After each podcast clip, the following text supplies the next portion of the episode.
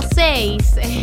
ya es el momento de empezar 1990. Mi nombre es Galia Moldavsky. Estoy acompañada con María del Mar, Ramón Vélez y Martínez Lipsu. Que estoy hablando mal hoy, ya me doy cuenta. ¿Sí? Sí, dije, ¿Cuándo te das cuenta que estás hablando mal? dije estoy acompañada con. Ah. Ahí fue un momento raro. Pero ustedes no se dieron cuenta, ¿no? No, no, No, no. no, no se sintió tan mal. ¿No? No. Bueno. Bueno, eh, estamos en este 1990 completamente cooptado por la, una agenda que nos supera y que no podemos ignorar.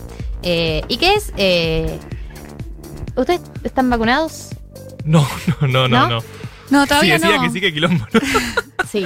sí, llamé a Bueno. Ginés y. Sos un fracasado, básicamente. Ah, ¿sí? Sos un fracasado. Tenemos una agenda nacional que en este momento está en medio de una transición, que es que nos enteramos eh, en la mañana de ayer por un periodista, eh, Horacio, Horacio Berbisky, que con mucha tranquilidad, naturalidad y relajación, o sea, un laxo y descontracturado, digamos, eh, contó en, eh, en el programa del Destape, en el que hace una columna, contó que, que bueno, que él estaba con dudas sobre si vacunarse o no, pero que había llamado por teléfono a Su amigo. A, a mi amigo Ginetán. mi amigo de hace tantos años. El frenemy absoluto, Horacio, ¿no? Porque ya Definición. dijo, mi amigo es literalmente eh, la definición de frenemy.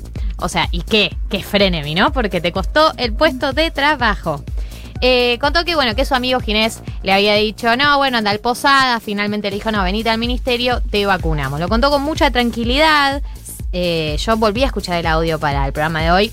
Eh, se nota que decide contarlo, como que dice, ¿vieron que como que saca el tema? No es No. que se dio la conversación. Acá hay que sentar una base común y es todos eh, sabemos que esto no fue accidental, mínimamente, como no fue que se le salió. O sea, no tiene 15 años, Berbitsky. Tiene un montón, tiene 78 exactamente. Nos enteramos ayer de cuántos Sí, tiene con mucha precisión.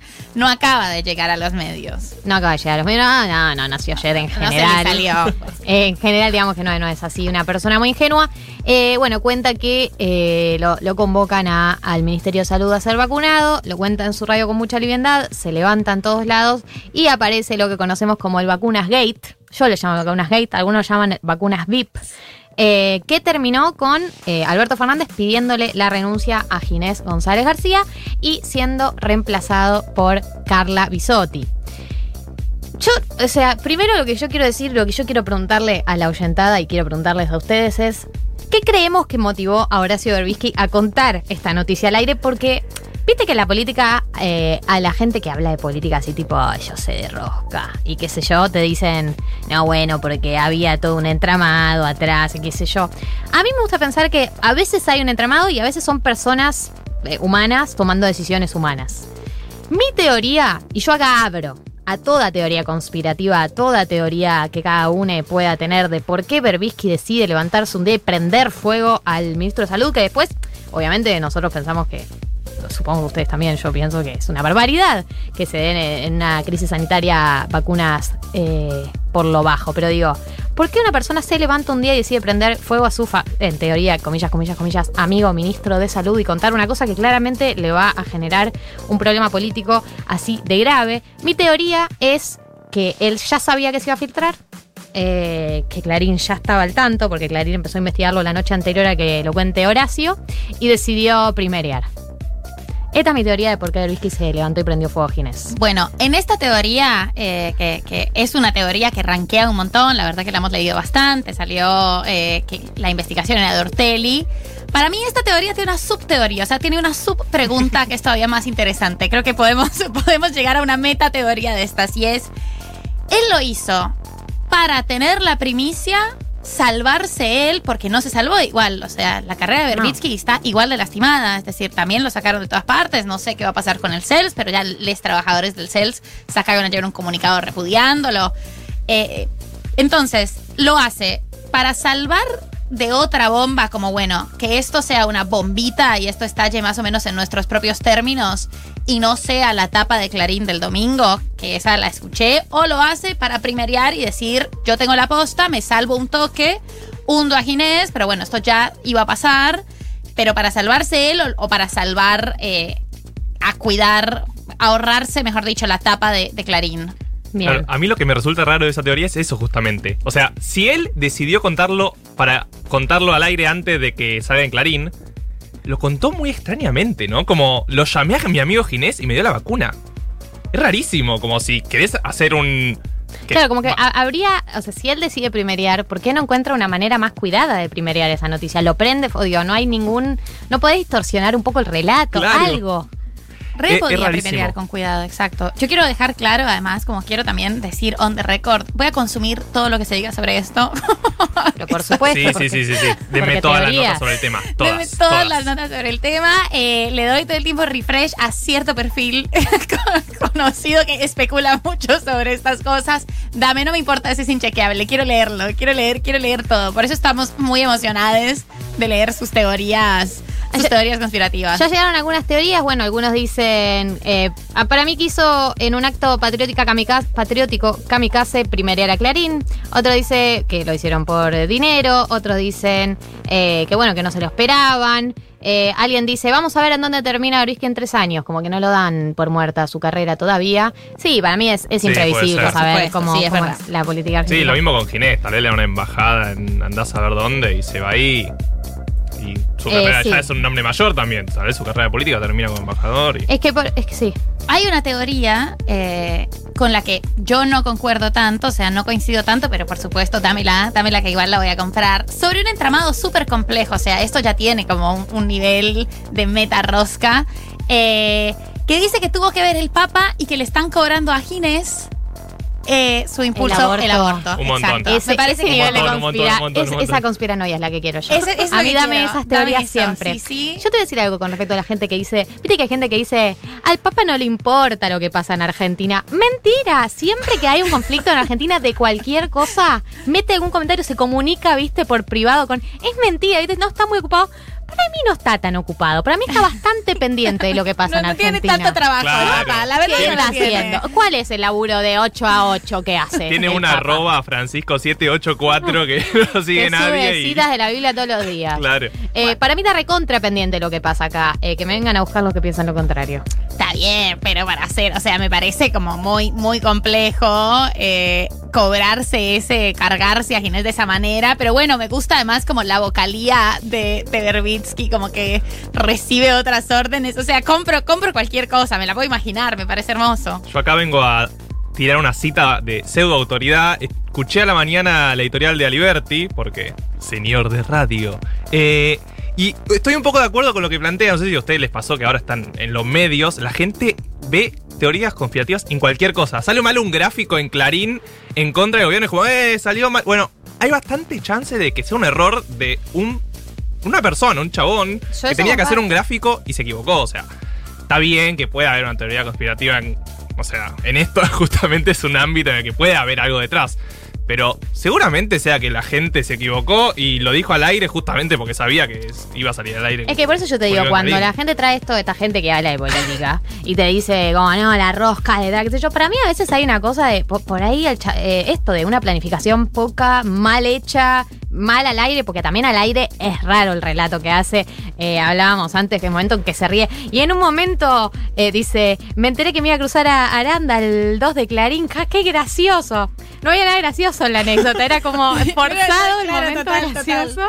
Eh, está todo tenso el momento que cuenta y se nota para mí la, la poca planificación. No, no siempre hay un grupo de asesores rosqueros planeando cómo se dan las cosas en la política. Bueno. a veces hay humanos tomando malas decisiones. Pero- Dicen que Alberto se enteró después de- del lanzamiento del Consejo Económico y Social, que todos estuvimos hablando del tema, que fue re importante, pobre Belis, eh, que se enteró ahí caminando, justamente volviendo del CCK a Casa Rosada, está más o menos cerca, los que viven en la ciudad de Buenos Aires o conocen, está a un par de cuadras. O sea, volvió caminando y ahí le contaron. Imagínense a Alberto caminando esas cuadras, No. puteando en Yo ocho leía, idiomas. yo leía, de repente ve que le empiezan a llegar notificaciones de Twitter. ¿Qué pasó? Porque el teléfono estallado. Re debió funcionar lo del consejo. Claro. No, mi amor. Debe ser la emoción del De- pueblo. debe estar muy contenta porque llamé a Machucato. Llueven no, inversiones. Claro, No. no. no, no, Pero bueno, para mí hay algo súper interesante con eso que vos decís. Yo eh, entiendo que mi rol a veces es como de etnográfico con la argentinidad, pero yo sí creo que como que hay un montón, las, las palabras rosca y opereta están tan, tan, tan dentro de la sociedad común, como, y hay un ejercicio de la política especulativa que también está al alcance de todo el mundo, como no es algo que está lejos y todo el mundo cree que puede saber sobre eso, sea verdad o no, pero hay como un acceso muy democrático a, la, a cómo se ordena la política y a pensar sobre política incluso cuando no se hace esa política. Y yo eso me parece que es rarísimo. O sea, en Colombia al menos jamás especularíamos sobre una pereta de quién, qué, cómo, quién es el ministro, qué hizo ¿Y qué qué. pensarían? No, nada, bueno, terrible, Habla son corruptos una corrupción, un acto de corrupción, pero nunca se vería como este, como este trasescena en el que, si bien, por supuesto, hay muchísimo que es paranoico y muchísimo que es conspiranoico, hay una idea de que podemos conocer el trasescena de la política, de que todos y todas podemos especular y conocer ese trasescena de cómo se arma. Y eso es bastante argentino porque también hay como una conversación sobre política Sí, permanente. La, la rosca y la rosca es un tema de conversación Sí. constante y presente eh, en gente cercana a la política y en gente que no tiene un contacto en la política. O sea, es como que todos saben qué es lo que está pasando tras bambalinas por algún motivo. Pero es que en este momento nosotros y las personas del súper y las personas de la zapatería y seguramente muchísimos de los comerciantes, docentes, todas las personas de este barrio están hablando sobre este tema. O sea, esta conversación Obvio. se está reproduciendo sin parar. eh, y eso a mí me parece que, que puede ser un poco...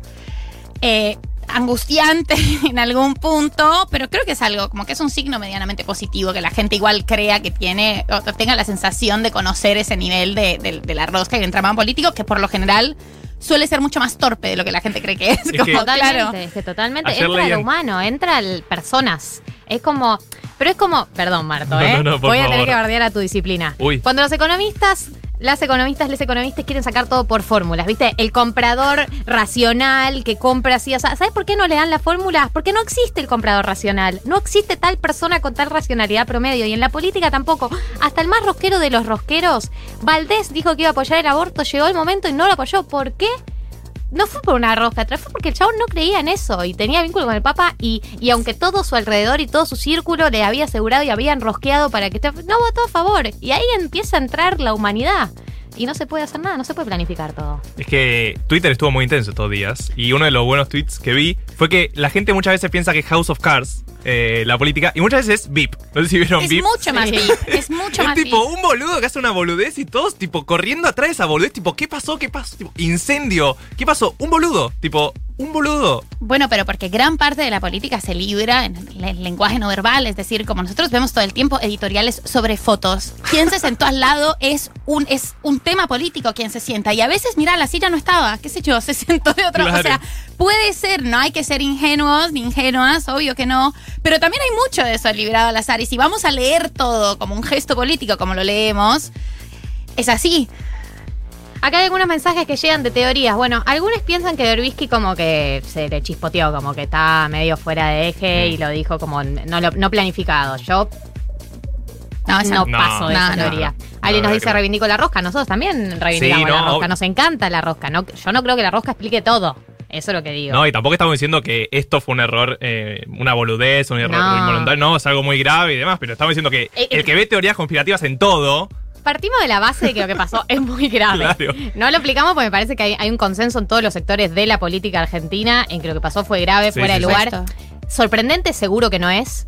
Que haya personas dándose vacuna por fuera de lo oficial no me parece para nada sorprendente porque el poder es el poder y el poder es impunidad y el poder es acceso accedo cuando quiero a lo que quiero. O sea, así funciona el poder. Acá, a escala global, digo, por algo, hay países que tienen tres veces la cantidad de vacuna que necesitan, por eso no- por algo no se liberan las licencias, porque así, así funciona el poder, no es solidario. Y más cuando las personas que están en el poder no tienen vínculo con lo popular y con personas que pueden estar eh, en una situación dramática y están despegados de eh, la realidad de muchas personas que están esperando hace mucho tiempo para vacunarse y en situaciones mucho más graves. Eh, así que a mí no me sorprende lo que No. pasó, sorprenderme no, No. me sorprende. Eh, obviamente me parece de cuarta. eh, y por encima de todo lo que me sorprende es la manera en la que se filtró. Sí, eso es lo que me sorprendió. Es increíble. Yo, eh, o sea, no, no, no doy crédito todavía. Es muy insólito. Eh, otras teorías que aparecen es, eh, bueno, esta es una actitud muy de algún tipo de política, dicen. Otras personas dicen, me cuesta muchísimo pensar que Berbisky le haga el juego al Papa, al que ha defenestrado desde siempre. Eh, algunos dicen que lo contó, esta teoría conspirativa me gusta, que lo contó para, se contó eh, para arruinarle el cumpleaños a Cristina Kirchner que cumplió. Esta me encanta, esta me encanta. Acá piden, María, que desarrolles tu teoría de la fila, de la fila en los argentinos. Ah, sí, por favor. La tesis. Eh, Yo estoy convencida, o sea, esto yo lo tiré un poco en chiste, pero un poco no tan en chiste. ¿eh? O sea, yo estoy convencida y aquí me quiero detener en dos asuntos. Yo creo, es más en chiste que no en chiste igual, pero que hay un principio que se vulneró. O sea, que esto nos pareció tan grave porque toca una fibra que es realmente la moral de la nación argentina. No es la salud pública, es la fila. La fila es algo que en Argentina no se puede vulnerar, que además hay como Creo que eso también tiene que ver con que es un sistema en el que la fiscalización es abierta. Todos debemos fiscalizar cómo se cumple. Y hay algo que iguala en la fila. O sea, estamos a la misma altura y todos tenemos que esperar. Y si vos lo ves en cualquier lugar, primero, nadie en el mundo hace fila como hacen les argentinos. Sí, no sé por qué hacemos tanta fila, pero quiero decir algo, no solo somos fanáticos de la fila, de la fila y de colarnos en la fila, las dos cosas militamos. Porque las dos cosas hacemos por igual. pero es mucho más complejo, o sea, hay como un orden terrible, está, está muy mal que te, te coles en la fila. ¿Cómo puede ser que... ¿Ustedes han visto un aeropuerto? Sí, no, nos paramos al toque. Antes de que abran el vuelo, ya están ustedes alineados una persona atrás de otra, porque para mí eso les ordena, es la idea de que esto va a funcionar porque es así como debe ser. No, es, y si no funciona, ya estás ahí. Estás como. Y todos además tienen la potestad de garantizar que funcione. Entonces todo el mundo es un fiscalizador de la fila y todo el mundo es un fiscalizador del turno. Y eso es como una religión en Argentina. Eh, para mí es la moral de la nación la fila. Y de hecho, yo ayer que lo tuiteé, una chica me tuitea algo que me dio mucha risa me saqué un 10 en sociología por, por ejemplificar con esto el hecho social de Durkheim. La usuaria Mailen Anaí. Me parece que es correcto. Es muy correcto. Es muy correcto. Eh, y lo que todos decían, además, y lo que todos decían ayer, como la indignación, era: mi abuelo está anotado hace dos meses y todavía no le dieron turno y vos te la pones antes, es decir, vos te colás. Sí, o sea, sí, sí. Eh, otro, algo muy argentino también colarse, pero acá lo que pasa es que da bronca porque entra en juego el poder, los contactos, la impunidad. Que una cosa es colarse por la llamada viveza, criollo. Claro, tipo, somos tres en una fila de supermercado, uno va a cada cola. Dejo a mi tía cuidando el lugar, es una cosa. Otra cosa es que seas amigo del ministro, lo cuentes. con, por supuesto. desnudo, al aire lo cuentes. Eh, y no te importe absolutamente nada. Pero antes de, cerrar un poco este tema, eh, tenemos que contar que eh, la persona que va a reemplazar a Ginés González García es una persona que nosotros, de la cual hemos hablado, que es Carla Bisotti, que era la. Antes era la. secretaria de Acceso a la Salud del Ministerio de Salud de la Argentina. Ya hemos hecho el perfil de ella. Me parece que si quieren escucharlo en profundidad, pueden ir a buscarlo a Spotify o a plataformas en las que está 1990, principalmente Spotify, YouTube también. Claro. Pero pensábamos hacer un breve resumen, un breve repaso de los eh, puntos altos, highlights del perfil de Carla Bisotti, que es nuestra nueva ministra, digo, nuestra nueva ministra de Salud. Eh, la verdad es que Carla tiene una trayectoria recontra larga. Em, se formó con Estambulián, en algún momento pensó en hacer algo de cirugía, finalmente eh, entró al, al, mundo de infectología, con Ginés, sabemos que el padre de Carla es íntimo amigo de Ginés, que es como su padrastro. Claro, amigos de la facultad. O sea, el alumno supera al maestro. O sea, básicamente ella fue con él a todos lados eh, hasta que eh, durante el ella se queda en, el Ministerio de Salud durante el gobierno de Macri, venía del kirchnerismo, y el macrismo la echa. Ella es la responsable de la extensión del calendario de vacunación. Durante su gestión en el kirchnerismo eh, se incorporaron 19 vacunas gratuitas. tiene, o sea, está muy especializada todo lo que es vacunación. Sí, una militante por la vacunación, no, la definían sus amigues, sus conocidos. Hizo, de hecho, una especialización en pandemias en la OMS en algún momento. Eh, ha laburado en eh, Fundación Huésped, de distintas eh, fundó y es la presidenta de la Sociedad Argentina de Vacunología. Ha, en algún momento se ha dedicado a convencer grupos antivacunas. Ha ido atrás la sierra en Córdoba a dar charlas y le, presentaron a una familia antivacunas y ella se sienta a dialogar, como que tiene mucho la vocación del diálogo. Es hincha fanática de River, hincha fanática de River va a la cancha. Bueno, iba a la cancha cuando se podía. No, es tan especialista en ese tema que llegó a ser la primera representante argentina en el Comité Consultivo de Prácticas de Inmunización de la OMS. O sea, en el momento en el que ella estuvo encargada eh, de las vacunas, fue como la persona para el trabajo. No había nadie más idóneo que ella para hacer esto. No, no, para nada. Eh, tiene un perfil más técnico que político, como que no se le asocia tanto con partidos, ni con la cámpora, ni con el kirchnerismo, sino más bien esto, como ella decidió quedarse durante el macrismo a pesar del cambio de gobierno, porque tiene una vocación más técnica y más de servicio que otra cosa. Eh, nada, se dice que es completamente eh, adicta al trabajo, workaholic 24 horas. Eh, viaja mucho, ha viajado mucho, era, ah, era muy, muy manija de viajar en algún momento. Le Cuando gustaba se podía viajar mucho sola. Mucho sola. Hay una anécdota que, que a mí me gusta mucho, que es que una vez cuando era el switch del polio, la- necesitaban hacer una movida de en todo el vacunatorio del país de transportar vacunas y ese día, que era el 29 de abril, había que terminar de utilizar la última tanda y eh, la CGT anuncia un paro para ese día y ella cae en persona a una reunión de la CGT, agarra el micrófono y pide que no paren, como no paren, tenemos que movilizar vacunas. Y bueno, no, pararon igual, porque soy Falquín Hugo Moyano y paro cuando quiero. Eh, pero como bueno, esa, esa vocación por eh, todo lo que es el mundo de las vacunas y de la infectología. ¿Algo más queremos sumar? Un dato eh, irrelevante, pero bueno, de nuestro perfil que tienen que escuchar entero, pero es sonámbula, es Ah, terriblemente sonámbula, como es una persona que hace muchas cosas dormida. eh, y cuentan que una vez estaba hablando por teléfono dormida a las 4 de la mañana y estaba hablando sobre vacunas. O sea, full vacunación todo el día. El resto del perfil lo pueden ir a buscar a Spotify, a YouTube